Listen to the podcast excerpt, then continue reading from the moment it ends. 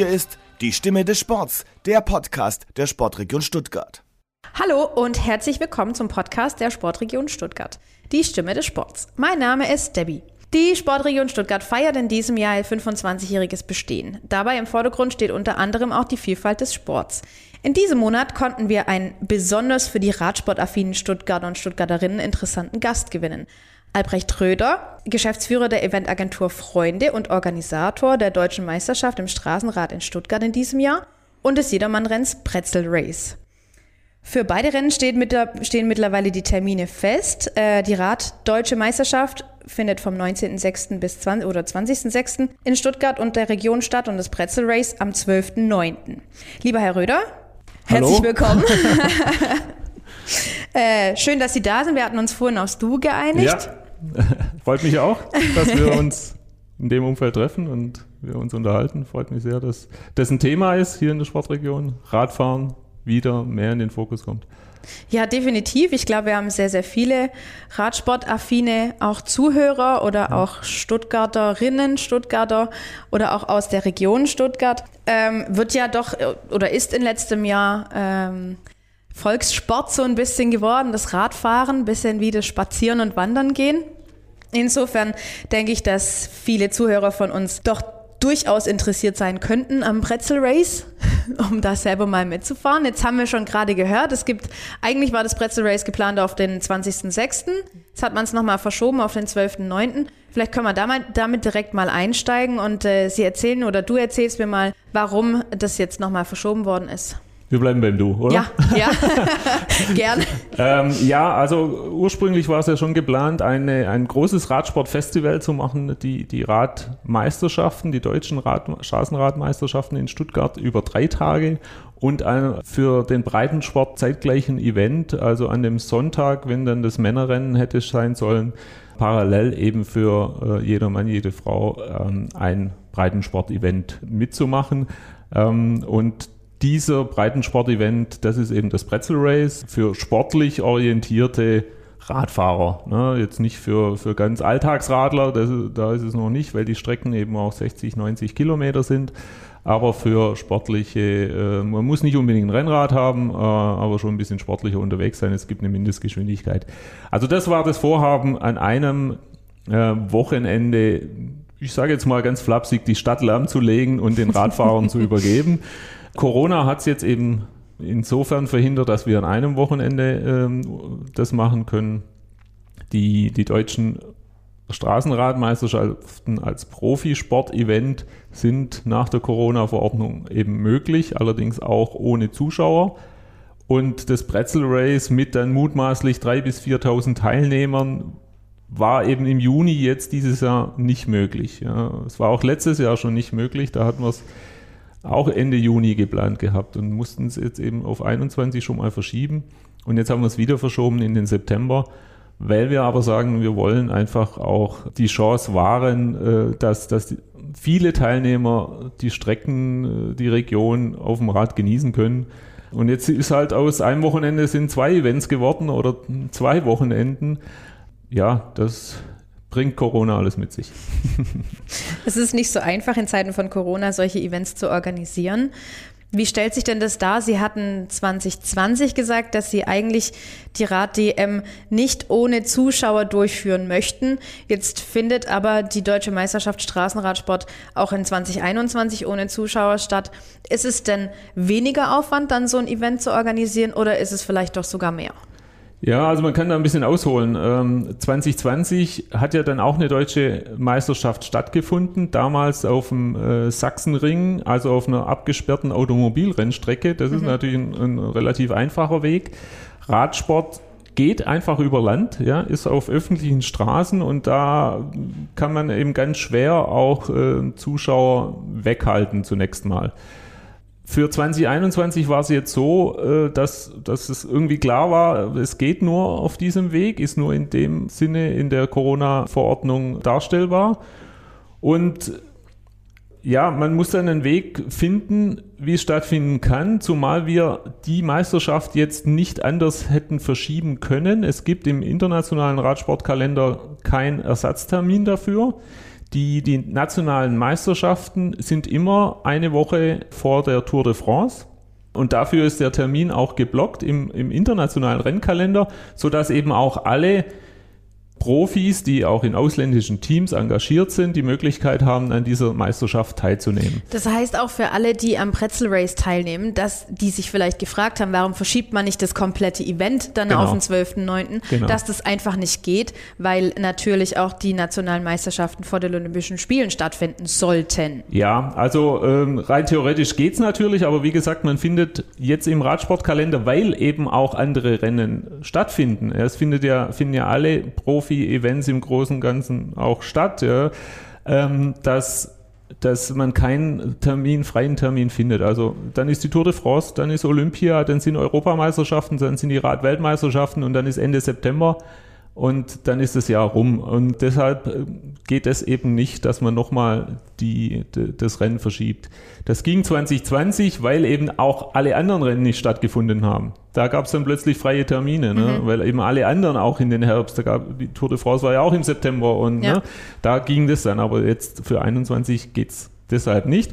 Und deshalb haben wir uns entschieden, auch mit gemeinsam mit der Landeshauptstadt Stuttgart und, und dem Verband Region Stuttgart, wir führen es durch, eben auch ohne Zuschauer. Und deine Frage dazu, ist es dann weniger Aufwand?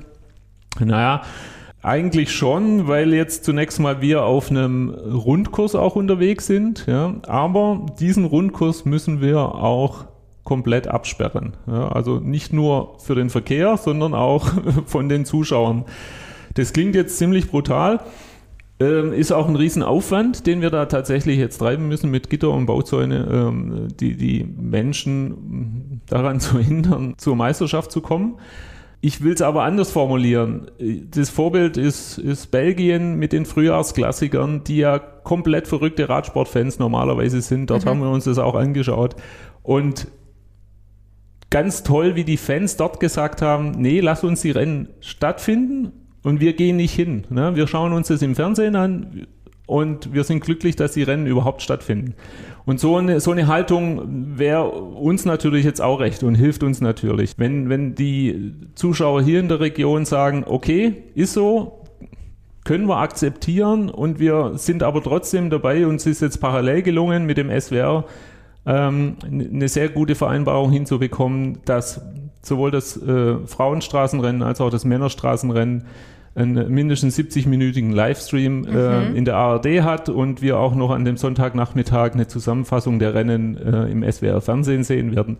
Sodass also alle Fans äh, auch dabei sein können. Und ja, also meine Bitte ist tatsächlich, lasst es uns stattfinden und auch als Zeichen sehen, äh, es ist möglich, auch so ein Event durchzuführen und ja, und kommt das nächste Mal wieder an die Strecke.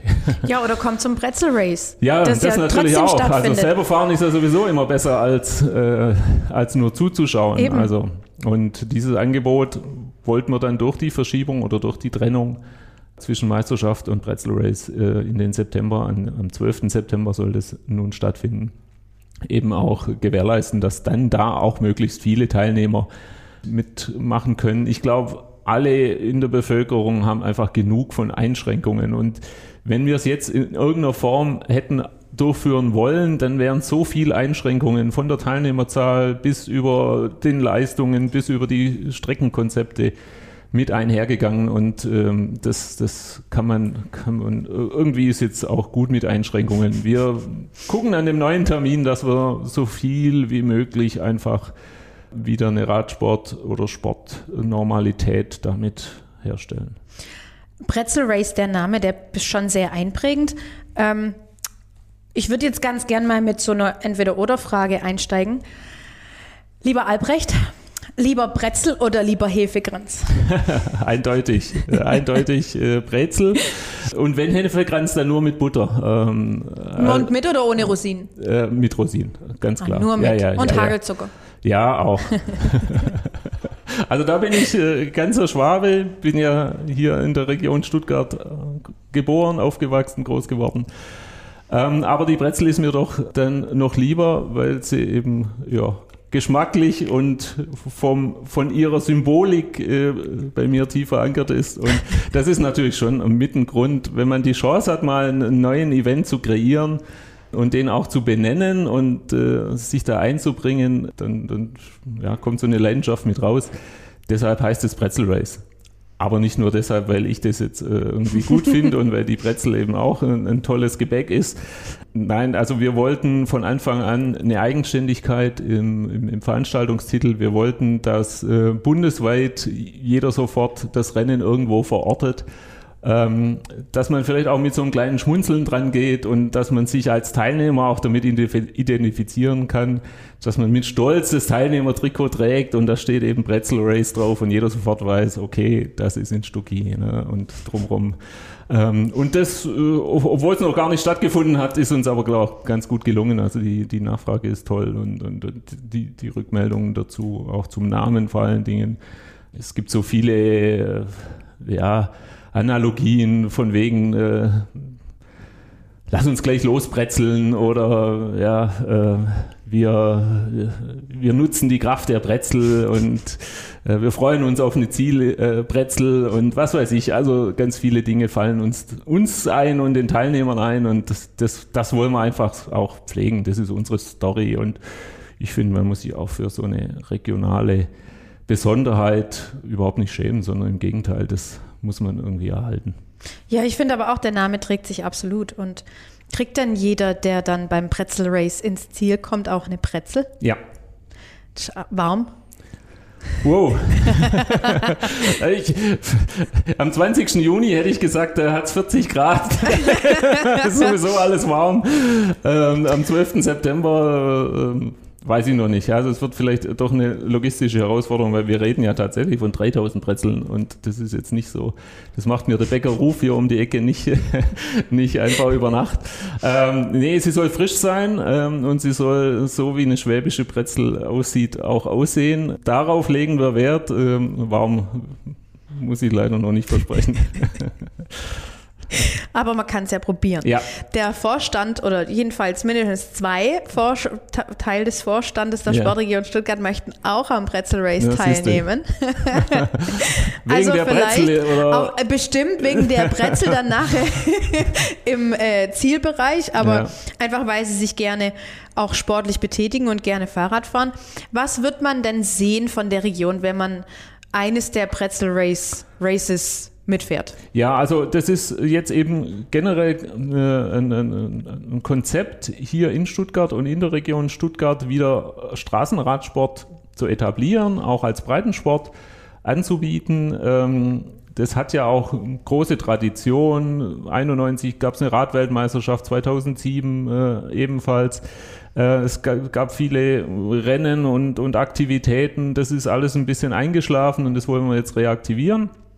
Und wir haben uns vorgenommen, die ähm, vier Landkreise um Stuttgart und eben auch äh, Stuttgart selbst immer in, äh, in die Strecken zu involvieren.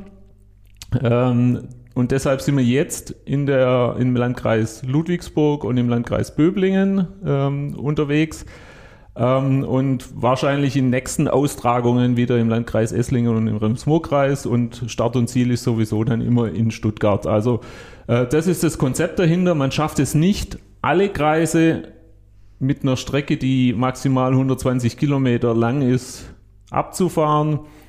Ähm, also da müsste dann nochmal um einiges länger sein. Ja, könnte auch nochmal spannend sein. Aber also das ist der Hintergrund, dass wir sagen, wir wollen äh, ja die Landkreise besuchen und auch, also es gibt ja wirklich ganz, ganz tolle Ecken hier mit ganz tollen topografischen äh, Gegebenheiten. Täler, Berge, also es gibt kaum eine Region in Deutschland, die auch fürs Radfahren so geeignet ist.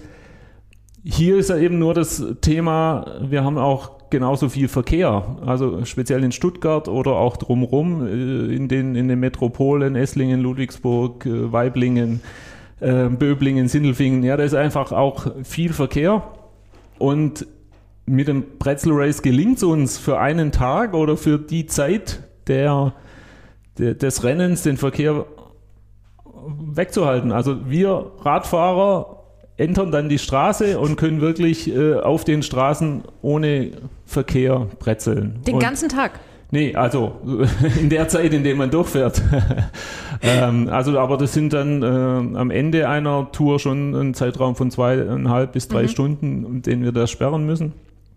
Äh, das ist es wert. Das ist vor allem für die Teilnehmer wert. Und ich glaube, das ist auch der Hauptgrund, dass viele sagen, da mache ich mit. Ja. Aber man kann sich schon auch vorstellen, was das für ein Aufwand ist. Also eine, eine 100 Kilometer Strecke in unserer Region zu sperren mit freiwilligen Helfern als Streckenposten und mit Verkehrsmaterial, ähm, das geht relativ schnell in eine sechsstellige Summe mhm. und darüber hinaus. Für eine Innenstadt Stuttgart kommt es dann noch, äh, noch mal dazu, wenn man dann auch noch ein Profirennen mit einer Innenstadtrunde oder ähnliches plant.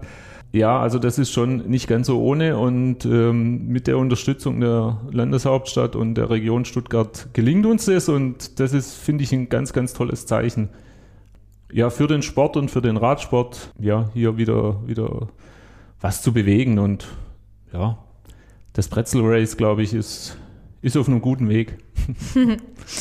Nicht nur das Pretzel Race findet natürlich in der Region Stuttgart statt, sondern auch die Straßenrad Deutsche Meisterschaft, jetzt mhm. in näherer Zukunft als das Pretzel Race. Ja.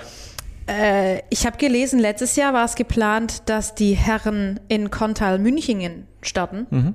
Und dieses Jahr starten sie jetzt aber auch in Filderstadt, in mhm. Bernhausen, mhm. so wie die Frauen auch und mhm. fahren dann den Rundkurs über Dägerloch. Ja, also die Thematik ist eben ohne Zuschauer. Ohne Zuschauer, das zu garantieren, geht dann nur auf einem überschaubaren Rundkurs. Deshalb mussten wir uns einen Rundkurs aussuchen, der ja so funktioniert. Das sind jetzt ein sieben Kilometer Rundkurs äh, rund um das Sportgebiet Waldau, äh, Dägerloch. Ähm, und dann haben wir uns aber trotzdem überlegt, naja, jetzt ist dieser Regiongedanke auch wieder ein bisschen raus, wenn wir jetzt nur diesen Rundkurs fahren würden in Stuttgart oder im Stadtgebiet Stuttgart und haben dann mit der Stadt Filderstadt nochmal gesprochen, die ja eigentlich das Frauenrennen ursprünglich beherbergen sollten. Ähm, und die waren dann schon auch offen, dass wir zumindest die Starts beider Rennen, wir haben ja jetzt beide Rennen, Frauen und Männer an einem Tag, mhm äh, in Filderstadt haben. Wir fahren dann eben von Filderstadt Bernhausen Richtung Waldau und dort auf den Rundkurs und dann fahren die Frauen 14 Runden und die Männer 25 Runden. Konta Münchingen äh, ist jetzt leider da nicht mehr dabei. Ähm, auch da muss ich sagen, ne, der Herr Dr. Wolf ist ja, glaube ich, auch im Vorstand der Sportregion mhm. und der unterstützt uns immer auch, ähm, gerade im Radsport, äh, sehr. Und äh, das hat mir dann persönlich auch ein bisschen leid, da zu sagen, okay, jetzt müssen wir wieder umplanen. Wir sind aber jetzt auf dem Wege, dass wir eine, ein, eine Strecke der, des Pretzel Race dann in Kontal Münchingen im September starten lassen. Ah. Also so versuchen wir jetzt natürlich mhm. ähm, auch alle, die ursprünglich mit Feuer und Flamme da dabei waren, ähm, jetzt auch in dem neuen Konzept weiter zu integrieren. Aber ist denn jetzt gerade so ein Rundkurs nicht tatsächlich mehr Anziehungsmagnet für Zuschauer als einfach so ein vorbeirasendes Feld, das dann nicht noch 25 Mal oder 24 Mal vorbeikommt? Ja, du sprichst es an. Das sind, ist, ich sage jetzt mal, ja, wie will man es nennen? Also die, die positive Seite dran oder die Chance daran wäre natürlich für Zuschauer noch attraktiver, mhm. ja, auf jeden Fall. Aber es ist nicht nur für die Zuschauer attraktiver, die nicht, leider nicht kommen können, es ist auch fürs Fernsehen attraktiver, ne? weil wir auch da eben so ein Rundenkonzept haben, wo die Produktion dann äh, kalkulierbarer ist, wie wenn wir halt 100 Kilometer quer durchs Land fahren. Mhm. Und das macht es jetzt auch äh, spannender, dass wir auch diesen Faktor dann trotzdem nutzen können, ähm, ja, zum Positiven hin. Ja. Ich persönlich war ja selbst auch Radsportler oder Radrennfahrer und ich mag natürlich sehr die Strecken von A nach B. Ähm, Rundkurse sind gut und nett, aber wenn man halt 25 Mal irgendwie einen Berg hochfahren muss, ist es jetzt auch nicht, ja, so, so super. Ne? Also, da, da, könnte man auch auf der Bahn fahren. Ja, genau. da könnte man auch Kringel drehen. Nein, ähm, bei der Rad-WM in Stuttgart 2007 waren es, glaube ich, 18 Runden. Das ist noch eine gute Größe oder 14 Runden, je nachdem. Aber es ist, wie es ist. Also ich glaube, alle, inklusive der Bund Deutsche Radfahrer als Veranstalter der Rad-DM, ist einfach glücklich, dass wir das jetzt am 20. Juni oder am 19. Juni mit den Einzelzeitfahren in Geufelden-Öschelbronn, die gibt es auch noch einen Tag vorher. Also auf äh, der Bahn? Ja, nein, aber am Radstadion tatsächlich. Ja. Also das war uns auch ein Anliegen. Wir haben ein, ein Juwel hier in, in der Region, Richtig, nämlich ja. diese Radrennbahn in Öschelbronn, was viele vielleicht auch gar nicht so wissen. Und das war für mich, ich, ich war einige Jahre Mitglied und Fahrer des RSV Öschelbronn auch. Ähm, wirklich eine ein Herzensangelegenheit, äh, dort auch einen Teil der deutschen Radmeisterschaften äh, durchzuführen. Und geplant ist jetzt an dem Samstag die Einzelzeitfahren der Frauen, der Männerelite und der U23 dort durchzuführen. Samstagnachmittag, 19. Juni. Dort haben wir eine Strecke von 30 Kilometer Länge, die alle, alle eben einmal fahren, ne, mit mhm. Minutenabstand. Aber eben auch leider ohne Zuschauer. ich möchte es gar nicht aussprechen, ja. Man macht, man ist ja so, man, man, man, möchte ja Werbung für seine Veranstaltung machen und gleichzeitig muss man sagen, tolle Veranstaltung. Aber, aber bitte kommt nicht. Aber bitte sagt es nicht weiter. ja, weil es gab mal eine Zeit im Radsport, da hat man immer so gesagt, oh, es sind ja so wenig Zuschauer an der Strecke ja. und Mensch, interessiert es denn keinen mehr? Und es ja. gab so ein bisschen eine schwarze Zeit auch im Radsport. Da wollten auch die Zuschauer nicht mehr kommen ja. und dann hat sich das aber so gewandelt und auf einmal wurde Fahrradfahren oder Radsport an sich wieder so ein bisschen zur Volkssportart und jeder hat es wieder gern geschaut und jetzt muss man den Leuten doch tatsächlich sagen, hey, bitte guckt's im Fernsehen. Ja. Ja, ist so, ähm, aber das so ist jetzt gerade unsere Zeit ähm, und äh, ja, ich hoffe, dass alle einfach auch das Verständnis dafür aufbringen, weil uns viel daran liegt, dass wir es machen können und wir können es wirklich nur machen, wenn die Hygienekonzepte, so wie wir sie uns ausdenken, dann auch äh, tatsächlich stattfinden. Ähm, ja, und ich glaube, auch das ist dann ein Schritt wieder zurück in die Normalität oder in, ähm, ja, in die, in die Radsportwelt mit Zuschauern. Es gibt aber doch eine ganz kleine Möglichkeit, selber dabei zu sein nämlich als Streckenposten. Man kann sich, glaube ich, noch als Streckenposten fürs Pretzel Race und genau. oder für, ja gut, die deutsche Meisterschaft, die ist jetzt dann doch ziemlich bald, ja. ähm, noch bewerben. Ja da wäre ja dann auch schön, dass dann könnte man ja doch ein bisschen Fahrrad fahren. Können. Genau. Also äh, Streckenposten haben wir. Wir haben da auch freiwillige Helfer im Einsatz. Tatsächlich. Äh, jetzt für die deutsche Meisterschaft ist das tatsächlich äh, auch schon äh, beendet, das Casting sozusagen. da sind ähm, in, in Öschelbronn auch tatsächlich 60 äh, Vereinsmitglieder ja. im Einsatz. In Stuttgart ist es ein bisschen anders, weil da auch äh, noch mehr Sicherheitskräfte tatsächlich im Einsatz sein müssen und nicht nur freiwillige Helfer.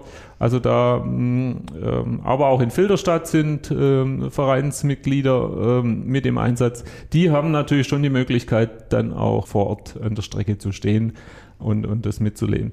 Wir suchen tatsächlich auch fürs Pretzel Race, dort wollen wir ja die langen Strecken durch die Region auch wieder sperren. Und mhm. äh, da brauchen wir in Summe ja so um die 400 äh, Streckenposten, wow. ja, ähm, die wir natürlich über die einzelnen Orte einsammeln, ähm, aber gerne auch, wer Lust hat, da mal mit dabei zu sein. Es gibt auch eine ganz kleine Vergütung, also ist nicht so, dass man es nur ganz, ganz im Ehrenamt macht oder als Verein sagt, äh, wir hatten jetzt das ganze Jahr keine Aktivität und wir wären aber zehn Leute, die ja. da gerne irgendwie mal äh, ein paar Stunden äh, mithelfen und wir uns dadurch wieder ein bisschen ein Vereinsfestle verdienen können.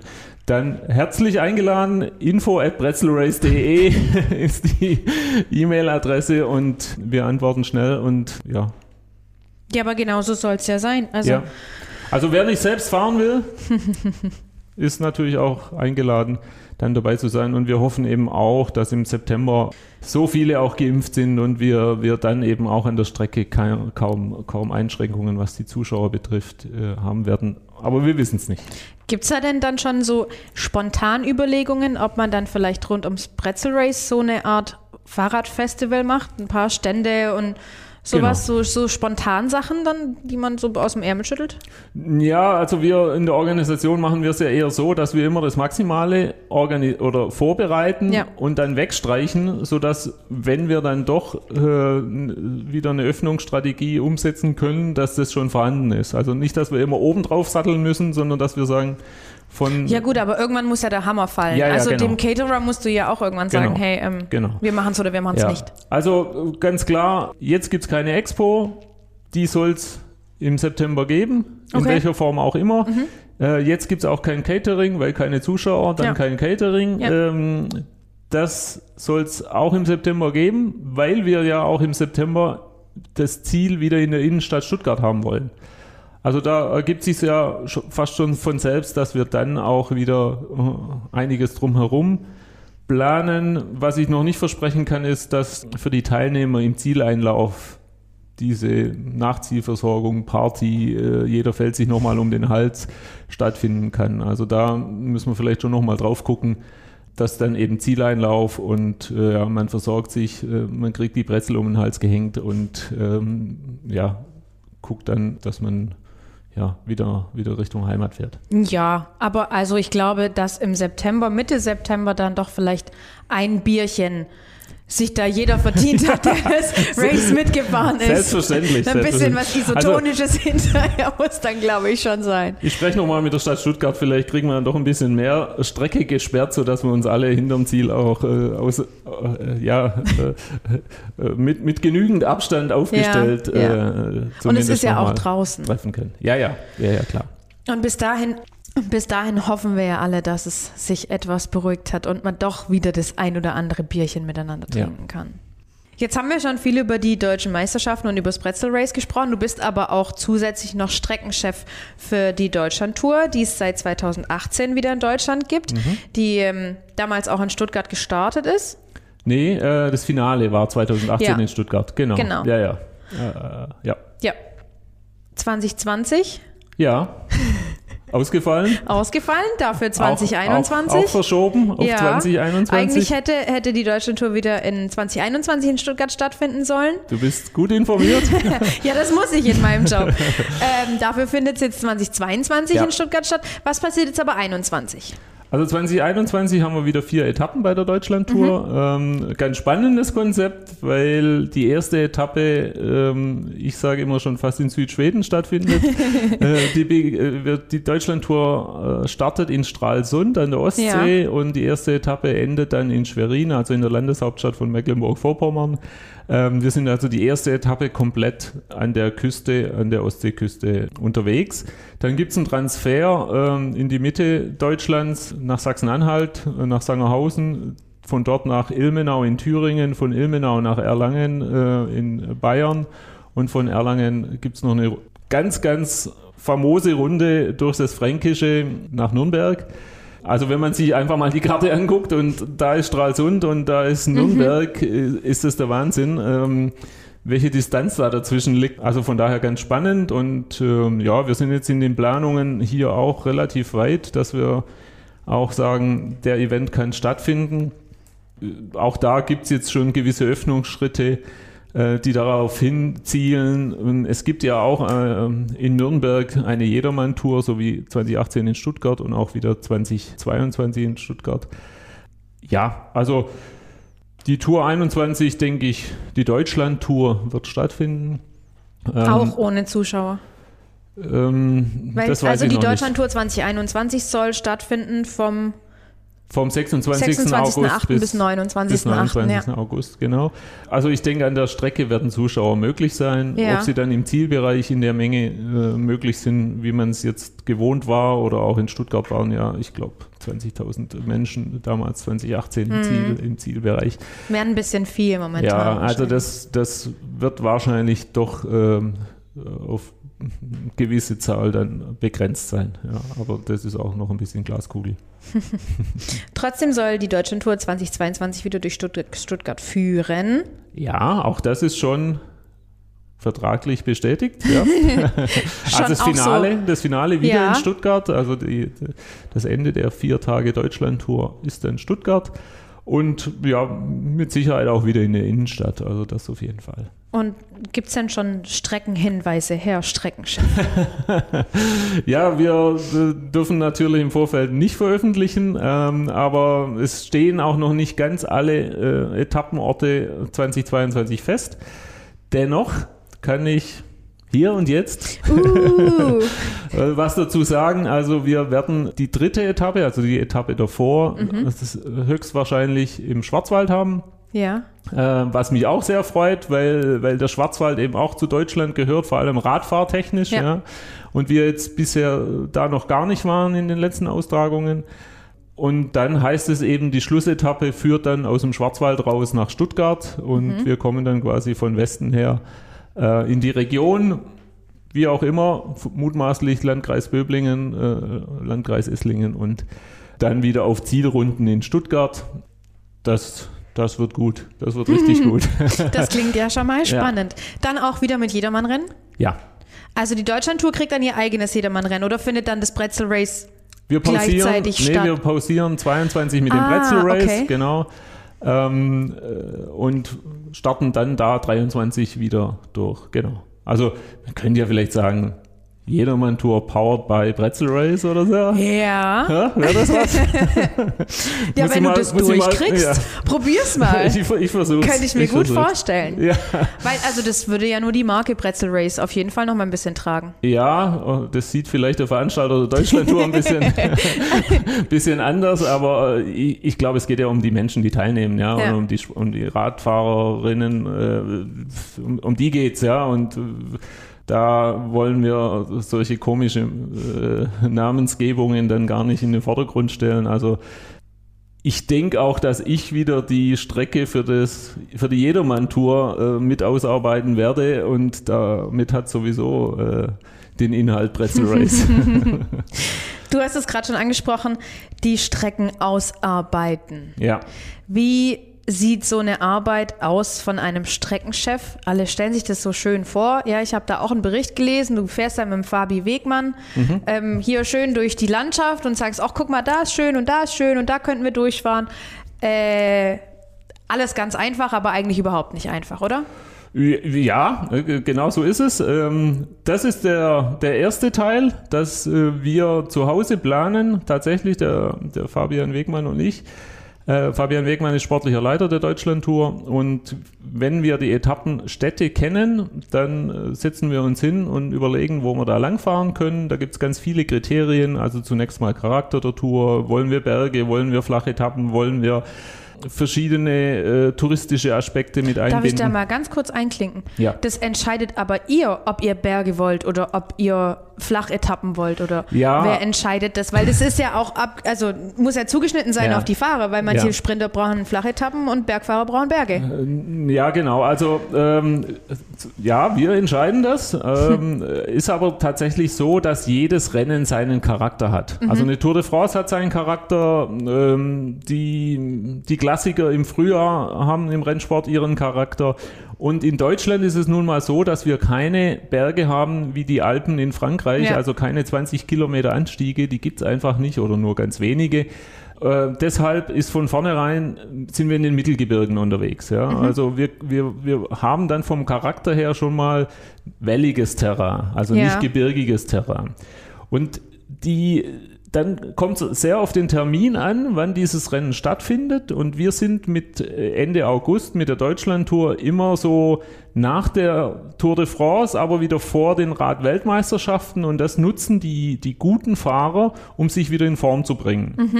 Und sie suchen sich dann Rennen aus, die A sicher sind, also was die Streckenbeschaffenheit, was die Organisation, was die Hotels betrifft, ähm, wo sie sich einfach in Ruhe gut vorbereiten können und wo sie eben sportlich gefordert sind, aber nicht überfordert sind. Ja. Ne? Und das gibt den Charakter vor. Und das gibt uns auch die, die Muttergesellschaft der Deutschlandtour, die ASO, die ja auch Tour de France-Veranstalter sind, äh, dann vor und ähm, sagt, wir wollen einen Klassikercharakter, wir wollen aber auch ja, wir haben ja sehr gute deutsche Sprinter, wir wollen auch denen Richtig, ja. ein, ein Ja. Feld bieten. Deshalb nehmen wir in der Regel die erste Etappe als flache Etappe, sodass die Sprinter eine Chance haben.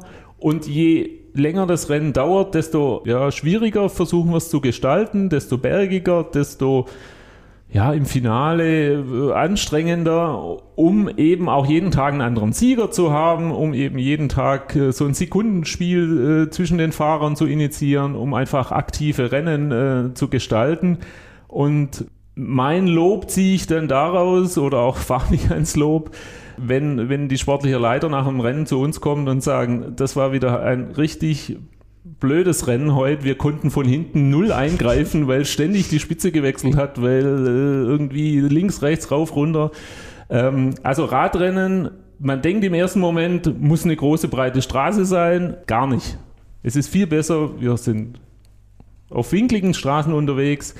Immer sicher, ja, immer äh, auf den Abfahrten darf nichts passieren, ja, da legen wir großen Wert drauf. Und genau das, dieses Umfeld und diese, diesen Charakter, das honorieren die Rennfahrer. Und dann haben wir ein Fahrerfeld, das im vergangenen Jahr oder 2019 ja irgendwie das neben der Tour de France das beste weltweit war, äh, mit, mit Ala Philipp und, und äh, ja, noch Geraint Thomas und äh, keine Ahnung, zwölf anderen äh, Top-Athleten ähm, und 15 World Tour Teams. Also man muss da gar nicht viel werben, sondern man muss einfach dem Rennen den richtigen Charakter verleihen und dann, dann kommen die Rennfahrer von alleine, die sagen dann, ich will da fahren. Und dann sagt das Team, ja, okay, dann bastle ich ein schönes Team noch um dich rum. Ne? Das klingt aber, also jetzt klingt es so echt schön, wie du das erzählst. Ja. Du hast mir vorhin aber auch schon erzählt, dass es echt super viel Arbeit ja, sein kann, weil genau. du halt auch eben jede Querstraße kennen musst, jeden ja. Bahnübergang, jeden Kreisverkehr. Und es erfordert schon sehr, sehr viel Planung und Arbeit und auch Kommunikation mit Gemeinden und so weiter. Also, ähm, eine beeindruckende Zahl. Wir haben zwischen 60 und 75 verschiedene Genehmigungsbehörden während einer viertägigen Deutschlandtour, ja. die über 700 Kilometer Strecke geht. Die sind alle unterschiedlich, die sind alle in unterschiedlichen Bundesländern mit teilweise unterschiedlichen gesetzlichen Strukturen. Man muss tatsächlich jede Querstraße mit Posten, mit Polizei, mit Verkehrsmaterial absichern. Es ist in Deutschland kein Radrennen ohne Vollsperrung möglich. Das Ganze wird dynamisch konzipiert, Durchfahrtszeit so circa 20 Minuten. Also man muss die Sperrung einleiten, man muss die Sperrung wieder aufheben. Der Verkehr soll ja auch so wenig wie möglich beeinträchtigt werden. Wir queren Bahnübergänge, Straßenbahnschienen, fahren an Krankenhäusern vorbei, fahren an Autobahnabfahrten vorbei, fahren über Kreisverkehre, über ich weiß nicht was alles. Ähm, das sind alles Dinge, die man im Blick haben muss und, und mit den Behörden besprechen muss, teilweise eben auch auf Menschen trifft, die jetzt mit Radfahren gar nichts zu tun haben und, und dann plötzlich mit ganz neuen Dingen äh, beschäftigt sind. Da haben wir aber eine sehr, sehr effektive Organisationsstruktur und ich habe dir ja vorher hier meine Liste gezeigt, die hier auf dem Tisch liegt. für das elf Seiten für elf einen Seiten Tag. DIN A3, äh, ganz klein geschrieben, neun Punkt, äh, ähm, Tabellen, äh, die all dies quasi äh, niederschreiben und da am Ende ein Stempel drauf muss, und zwar von allen diesen 60 Behörden. Und es gibt Behörden, die machen den Stempel einfach auf die Liste und sagen, fahr. Und es gibt Behörden, die schreiben uns 17 Seiten äh, Genehmigungstext. Und auch das muss man alles unter einen Hut bekommen. Mhm. Das ist mein Job. Ja, also das ist ja auch jetzt nicht im Ehrenamt, sondern das mache ich ja hauptberuflich, äh, mache ich auch mit voller Leidenschaft und gerne.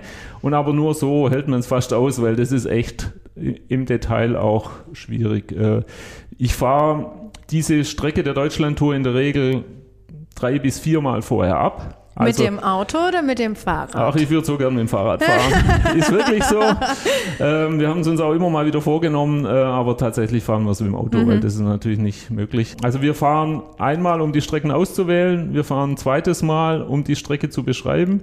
Wir fahren ein drittes Mal mit allen Behörden, mit der Polizei immer so im Hop-on, Hop-off an jeder Landkreisgrenze steigen andere ein und wieder aus. Das muss alles vororganisiert sein, dass es klappt, ja. Und wir fahren dann noch ein viertes Mal, um mit der, mit der Rennleitung, mit dem Sportsdepartment der ASO nochmal alles abzunehmen und äh, die Marschtabellen zu erstellen, das Roadbook zu erstellen. Und das muss alles im Grunde in, innerhalb von einem halben Jahr passieren. Und dann ja, dann läuft das Rennen. Und im Rennen selbst bin ich dann auch noch zuständig für die Koordination äh, der Polizei. Wir haben hier das Glück bei der Deutschlandtour, dass wir eine Polizeigruppe haben, die das ganze Rennen begleitet, also die Die fahren Es dann mit euch mit? Ja, die Okay. sich quasi aus, verschied aus den beteiligten Bundesländern zusammensetzt. Ähm, also diesmal sind es 14 Beamte aus Bayern und 8 Beamte aus Thüringen und 6 Beamte aus, äh, aus äh, Mecklenburg-Vorpommern. Aber auch die muss man vorher zusammenstellen, briefen, wie läuft das ab, wer fährt wo. Ähm, und im Rennen ist dann meine Aufgabe eben auch die Streckensicherheit zu gewährleisten. Äh, Ich bin das letzte Fahrzeug vor, vor, dem, vor dem Rennfeld. Sollte auch noch irgendein Ereignis sich ergeben, dass wir dann mit der Polizei zusammen das, die, die Strecke quasi frei halten. Und das ist für mich dann in der Regel der Höhepunkt, wenn man dann einfach sieht, wie alles so flutscht und die Straßen tatsächlich frei sind. Und, und trotzdem kommen viele Dinge da auf einen zu. Also der Klassiker ist halt, dass ein, ein Rettungswagen, der gar nichts mit dem Rennen zu tun hat, auf der Strecke fahren muss, weil er einen Einsatz hat. Ne? Und solche Dinge lösen wir dann ähm, in diesem professionellen Umfeld einer, einer Tourorganisation und, und äh, kriegen das hin, dass, dass wir mit so einer Radtour durch Deutschland fahren können, ohne dass halt irgendwie jemand anderes auch zu Schaden kommt. Ja, und wie macht man sowas gerade in der Situation, wenn du jetzt n- den angesprochenen Krankenwagen Ja. hörst oder siehst? Meldet Ja. der sich an? Was passiert? Was, wie, was machst du mit dem Feld? Ja, in der Regel meldet er sich nicht an, äh, aber wir haben natürlich äh, eine Polizeistaffel, die etwas voraus auch schon fährt und die uns das dann ankündigen. Und ähm, es ist so, dass in der Rennklasse jeder Rennfahrer auch Funk im Ohr hat und dieser Funk wird über die sportlichen Leiter aus den Teamfahrzeugen angesprochen und wir wiederum haben einen Zugang in das Radio Tour, also in die Fahrzeuge der sportlichen Leiter. Das heißt, dieses klassische Beispiel heißt dann ganz klares Kommando Ambulance Against the Race. Und dann wissen alle Bescheid und die geben das innerhalb äh, weniger Sekunden dann an ihre Fahrer weiter und dann gucken die auch nach vorne und dann sehen die auch ein, ein, ein Blaulichtfahrzeug entgegenkommen und wir fahren aneinander vorbei. Vielleicht nicht mit Höchstgeschwindigkeit, alle beide, ja, aber zumindest so, dass das klappt. Und dann noch äh, mit Unterstützung der Polizei, der Polizeigräder, kriegen wir das gut in den Griff. Ja, also das, das, da hat kaum einer eine Verzögerung.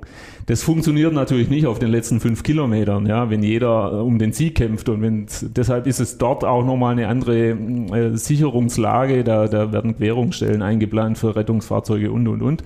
Da sind ja auch teilweise Gitter dann an, entlang der Strecke. Ja. Aber so über Land ist es zum Beispiel genau sowas oder keine Ahnung, brennender Mülleimer an der Bushaltestelle an der Strecke. Wir hatten auch schon einen, einen, einen Zuschauer, der einen Herzinfarkt hat. Was machen wir mit ja, dem? ja, das Ja. passiert immer wieder, ne? Ja, also solche Dinge, all das. Es gibt Szenarien, auf die wir gut vorbereitet sind. Es gibt natürlich auch Überraschendes. Es kann ein Wasserrohrbruch sein, die Nacht vorher. Ja, also solche Dinge müssen wir alles irgendwie mitlösen. Und das macht es aber auch spannend. Das liebe ich ja an dem, an dem Job, ähm, dass man dann wirklich, ja, mal wieder überrascht wird und auch eine Lösung dann äh, dafür parat hat.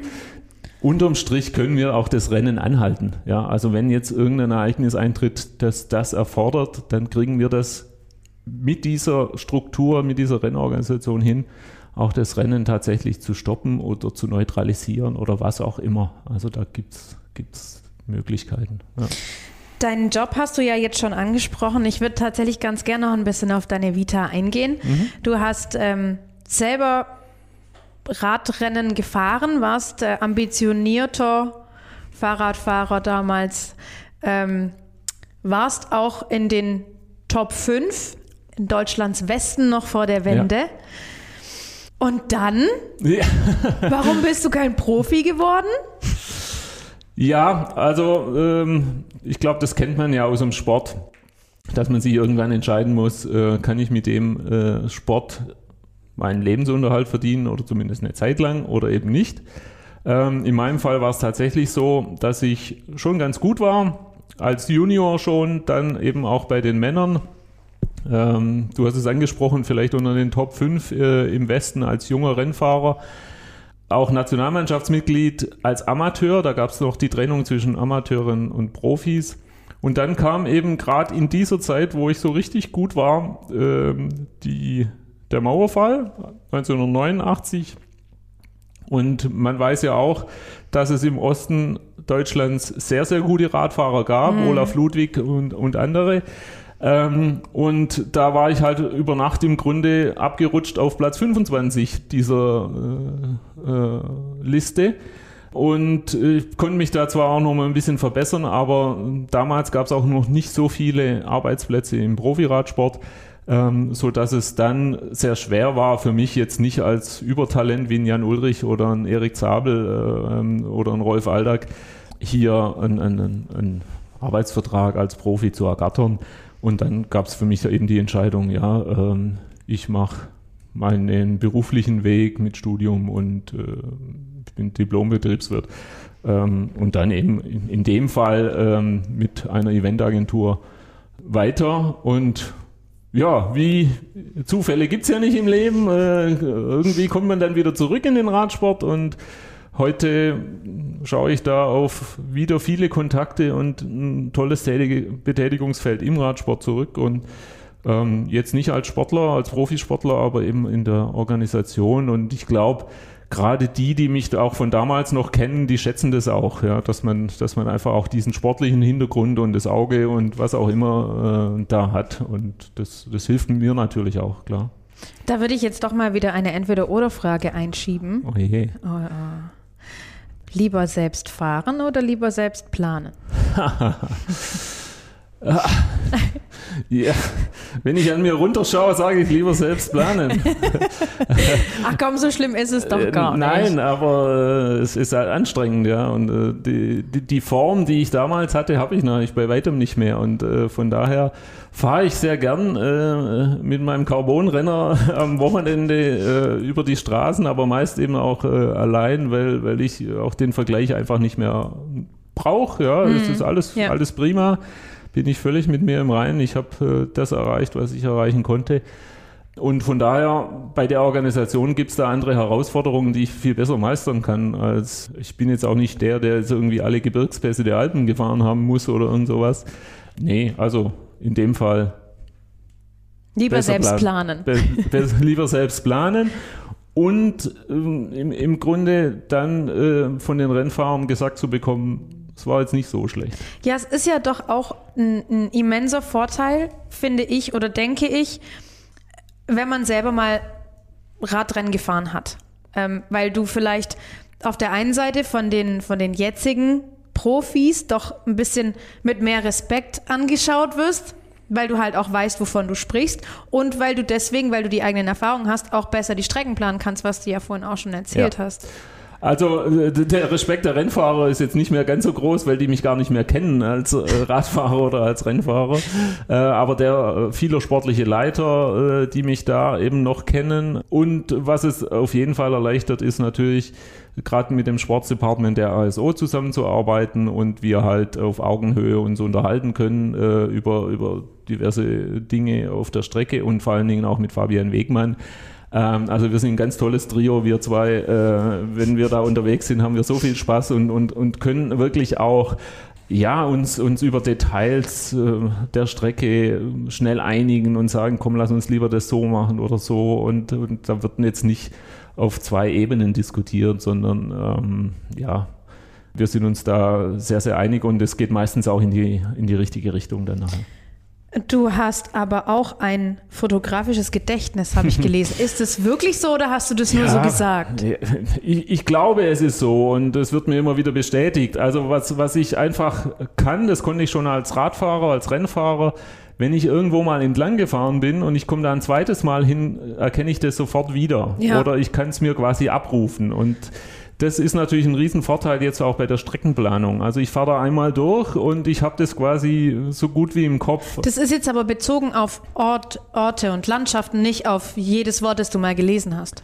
Genau, also es ist okay. bezogen auf, deshalb fotografisch, auf, äh, ähm, auf wie verläuft die Straße. Geht, ist da jetzt eine Kurve oder ist da ein Fahrbahnteiler oder ist da ein Bahnübergang?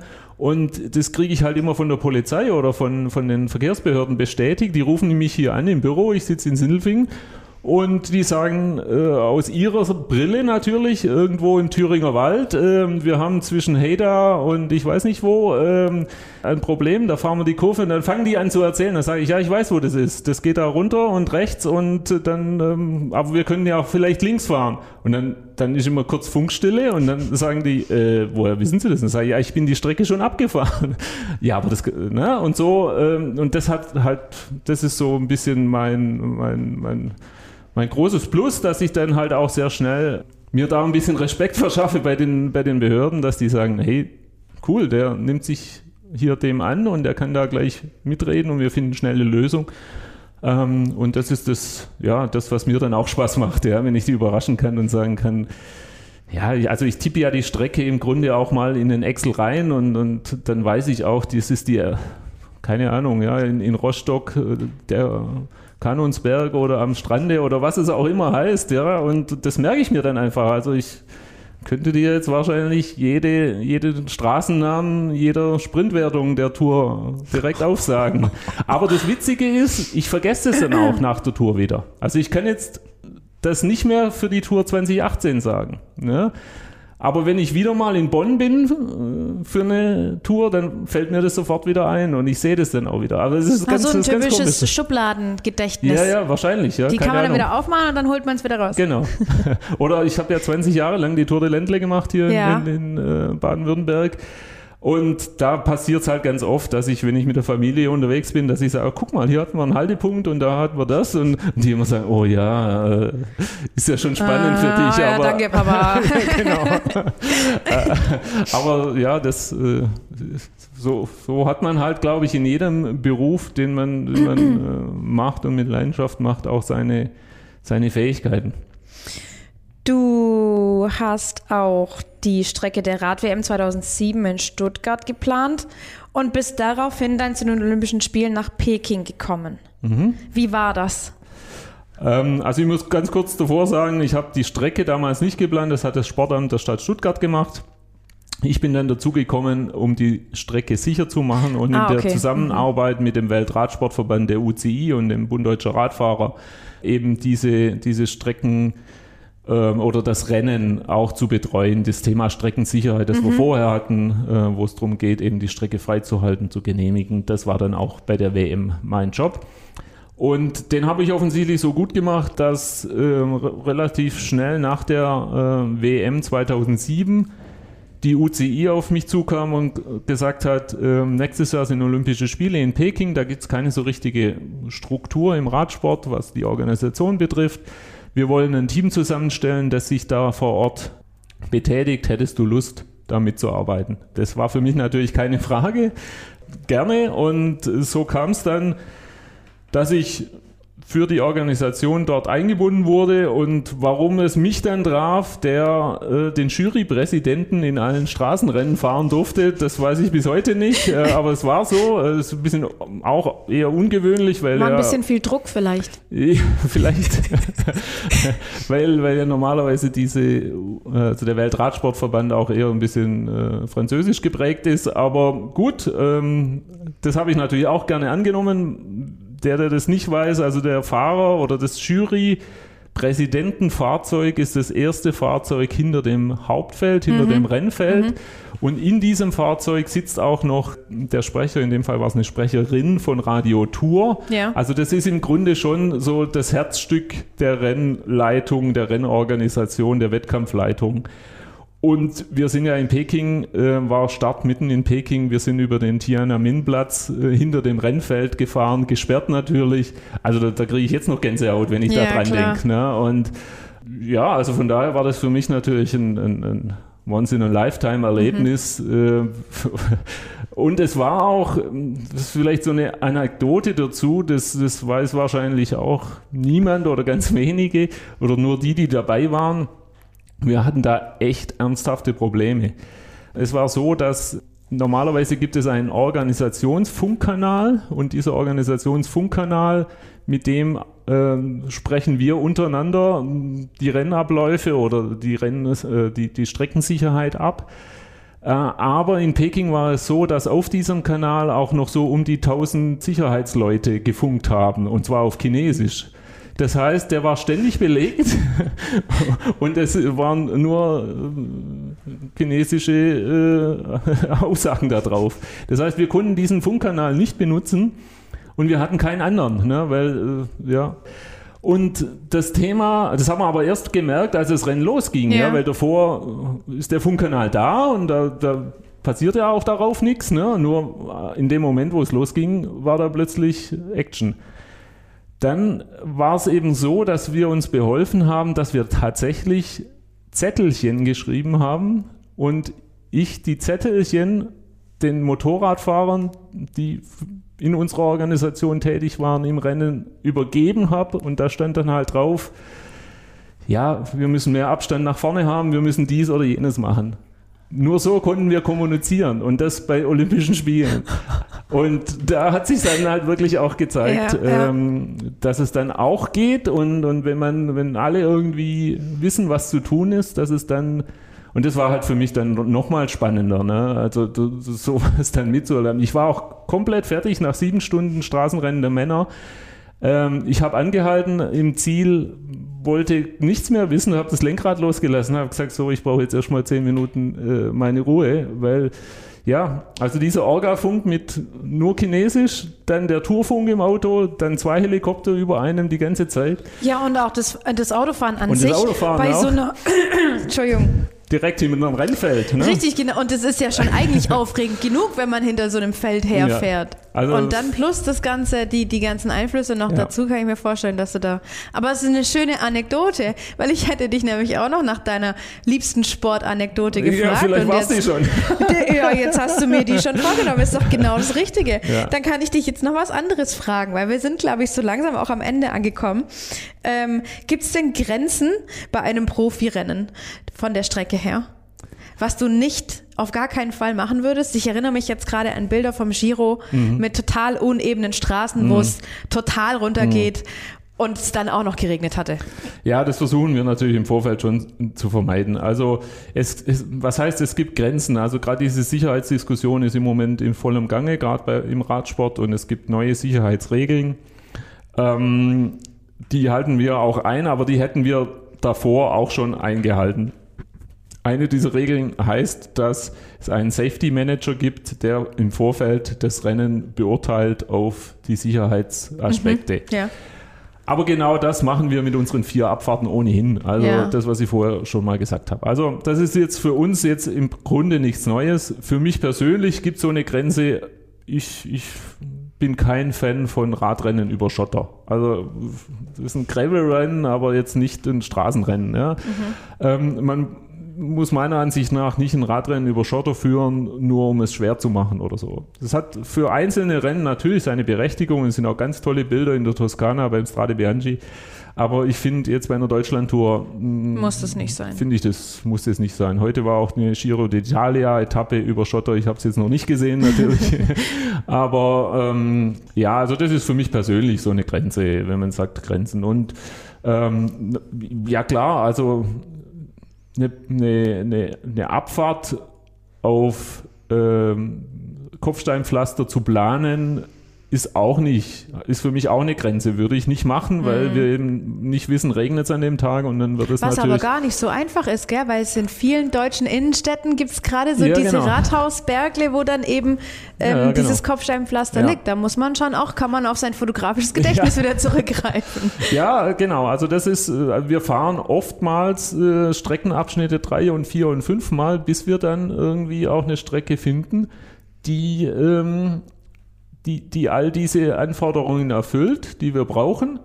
Und dann gebe ich sie in den Genehmigungsprozess und dann sagt mir die Verkehrsbehörde, das ist super, da haben wir eine Baustelle in dem Oh Zeitraum. nein. Ja, und dann fängt man nochmal an und fährt nochmal hin.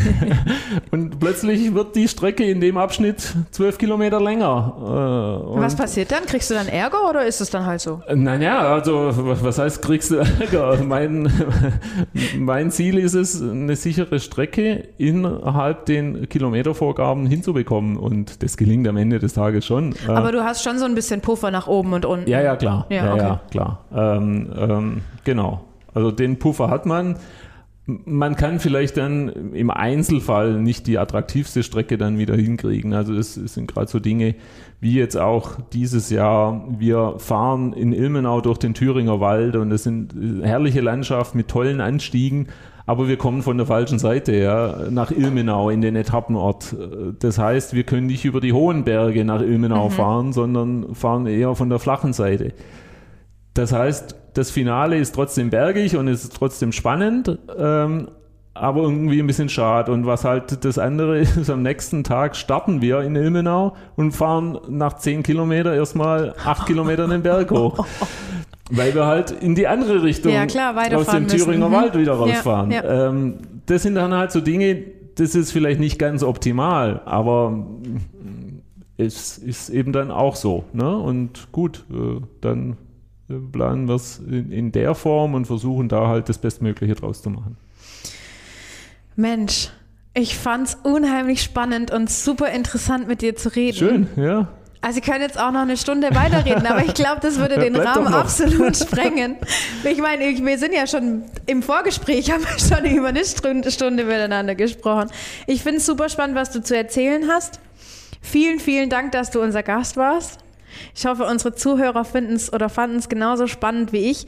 Ähm, lasst uns gerne ein Like da, meldet euch mit Feedback ähm, www.sportregion-stuttgart.de äh, auf Instagram Sportstuttgart oder auf Facebook unter Sportregion Stuttgart. Wir freuen uns immer über Feedback. Ansonsten, wenn ihr Fragen habt an Albrecht Röder, auch gerne ja, jederzeit. Also vielen Dank auch für das Gespräch und auch dein Interesse. Du bist ja auch Radsport-Fan, das weiß ich. Ja. ja. Deinen Vater kenne ich auch schon lange. ähm, deshalb macht es natürlich auch nochmal ein bisschen einfacher und hat, ja. äh, hat mir jetzt auch viel Spaß gemacht. Ja, wer Fragen dazu hat oder darf auch mich persönlich gerne jederzeit anschreiben.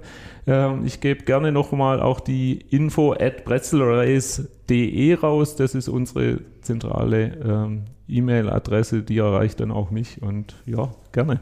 Super. Ich danke dir und ähm, ich verbleibe mit Bis Dännchen, eure Debbie.